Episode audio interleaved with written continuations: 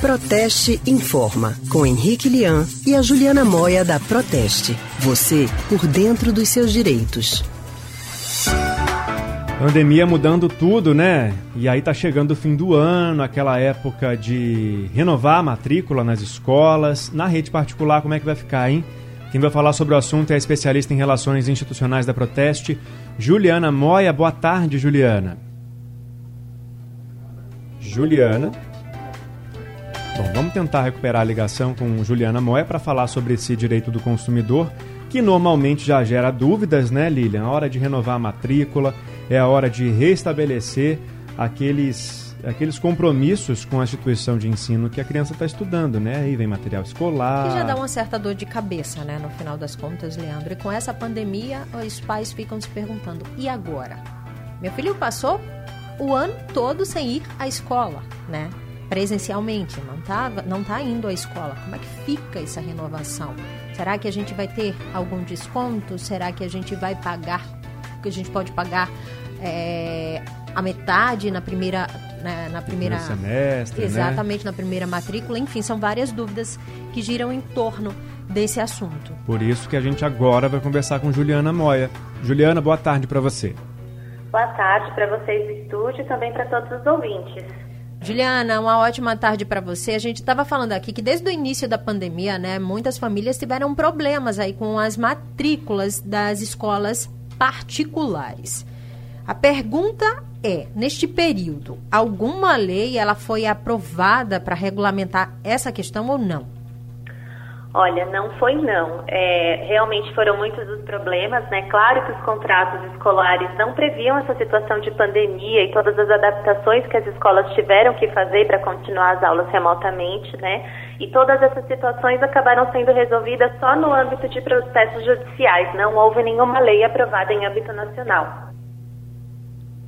Bom, e aí o que, que o pai tem que ficar, a mãe tem que ficar o responsável, né? Tem que ficar atento na hora de procurar a escola para fazer a renovação da matrícula, nesse caso em que a gente passou por uma situação tão atípica.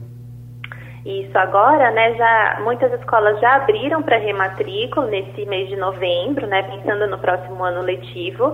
E tendo em conta toda essa situação, é muito importante que as famílias tenham em atenção o contrato e todas as disposições que esse contrato tem em relação à possibilidade de aulas online, quais seriam os descontos que os pais teriam acesso nesse caso, enfim, todas as formas pelas quais o conteúdo pedagógico será ministrado caso a pandemia se prolongue.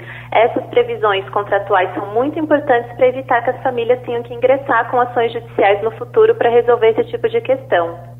Ô Juliana, o que, que pode e o que não pode então ser cobrado nessa fase agora nessa fase de rematrícula? As escolas elas podem cobrar uma taxa para reservar a vaga dos alunos antes da matrícula para segurar aquela vaga ou não?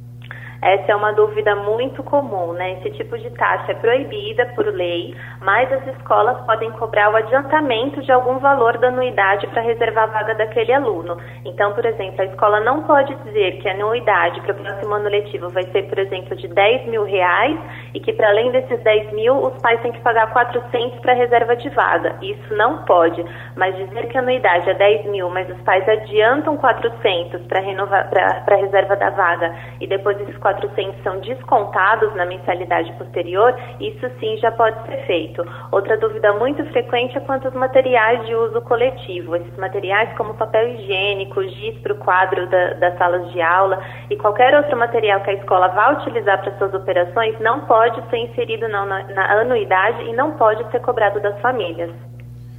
Tá certo, Juliana. Muito obrigado mais uma vez e até semana que vem. Eu que agradeço. Até a próxima. Obrigada, Juliana. Uma ótima tarde para você. A gente conversou com a especialista em relações institucionais da Proteste, Juliana Moia.